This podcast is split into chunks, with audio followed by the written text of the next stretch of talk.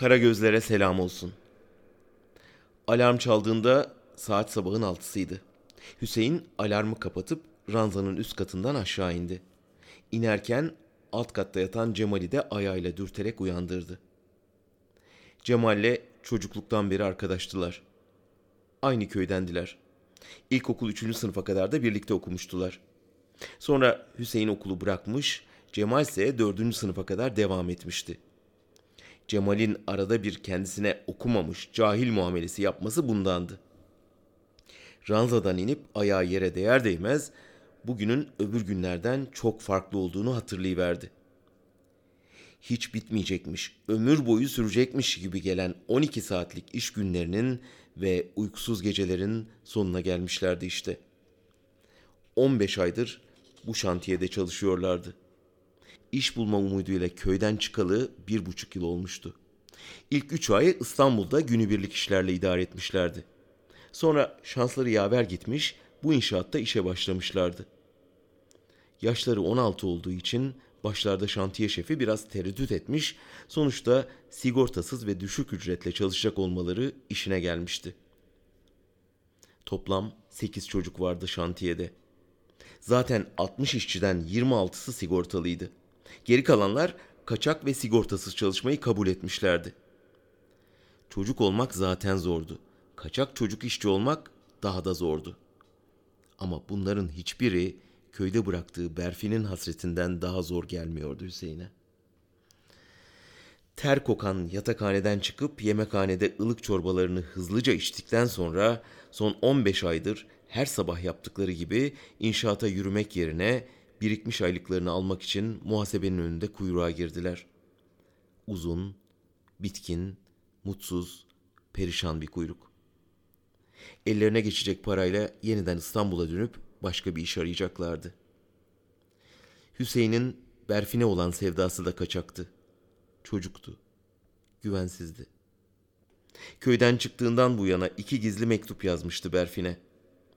Aslında mektupları doğrudan Berfin'e yazamadığı için kendi kız kardeşi Zeliha'ya göndermişti. Zeliha akıllı kızdır. Nasıl olsa Berfin'i haberdar eder diye düşünmüştü. Gerçi mektupların hiçbir yerinde Berfin'in adı geçmiyordu ama Zeliha herhalde durumu anlayıp abisinin hasretini Berfin'e iletirdi. Ancak mektupta hasret lafı da geçmiyordu. Durumdan kimse şüphelenmesin diye hep üstü kapalı yazmıştı mektupları. Bir tek her mektubun sonuna eklediği kara gözlere selam olsun cümlesine güveniyordu. Gerçi bütün köy kara gözlüydü ama yine de hiçbiri Berfi'nin gözlerinin karası gibi değildi. Aslında mektupları Cemal'e yazdırmıştı. Cemal okumuş adamdı ne de olsa. İki mektuba da cevap gelmeyince okul okumamışlığına daha da hayıflanmıştı. Uzun, sessiz, mutsuz kuyruğun ön taraflarında bir kaynaşma olunca daldığı karanlık düşüncelerden sıyrıldı ve Cemal'le göz göze geldi. Kaynaşmaya neden olan fısıltı kulaktan kulağa değişip çarpıtılarak kuyruğun ucuna ulaşıvermişti. Muhasebeci ortalarda yoktu.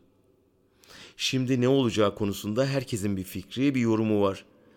15 aydır gıkını çıkarmadan gece gündüz köle gibi çalışanlar bir anda isyanın eşiğine gelmiş gibi öfkeyle homurdanıyorlar. Bu bekleyiş aylardan uzun. Sonra yine gergin bir sessizlik. Cemal mektupların üstüne kendi adreslerini yazmayı unutmuştu. Daha kötüsü zarfların üstüne köyün açık adresini yazmayı da unutmuştu. Köyden bir türlü gelmeyen cevaplar Hüseyin'in uykularına sebep oldu. Her gün 12 saat köle gibi çalışmasına rağmen geceleri uyku tutmuyordu. Ranzada uzandığı yerin tavanına tükenmez kalemle Berfin yazmıştı. Gece karanlıkta bile görebiliyordu yazıyı.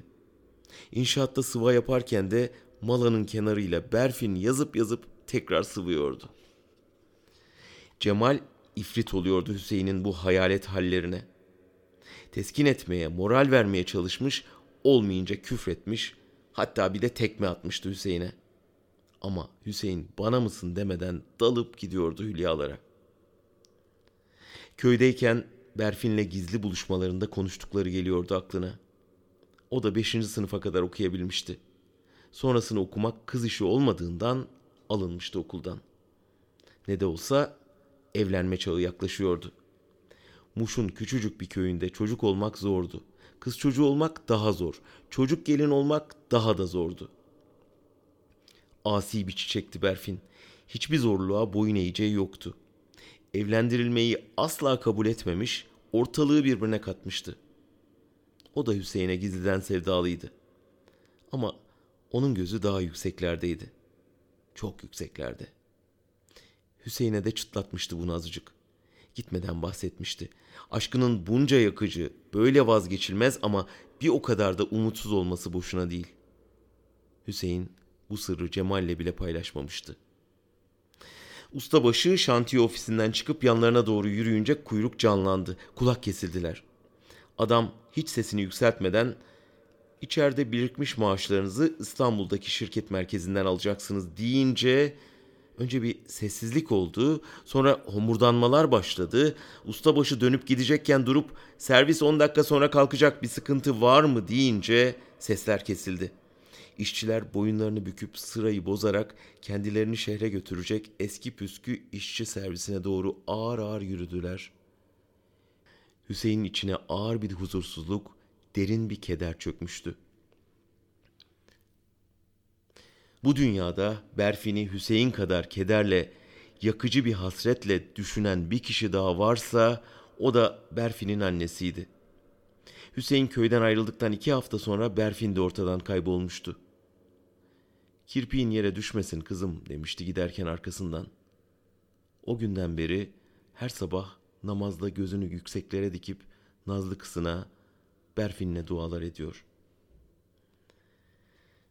İşçi minibüsü çamurların içinde ağır ağır hareket ederken Hüseyin başını çevirip arka pencereden son bir kez baktı bitirdikleri binaya. Kapısının tam üstüne kocaman bir tabela asılmıştı.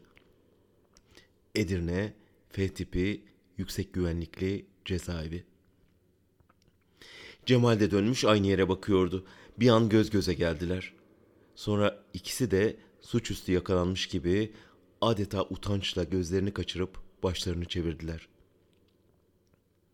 Eski püskü işçi servisi çamurlu araziden otoyola bağlanan yan yola çıkınca taşıdığı sigortalı, kaçak, yaşlı çocuk işçileri kucaklayıp hüzünlü bir geçmişten belirsiz bir geleceğe doğru hızlandı. Hüseyin içinden kara gözlere selam söylüyordu.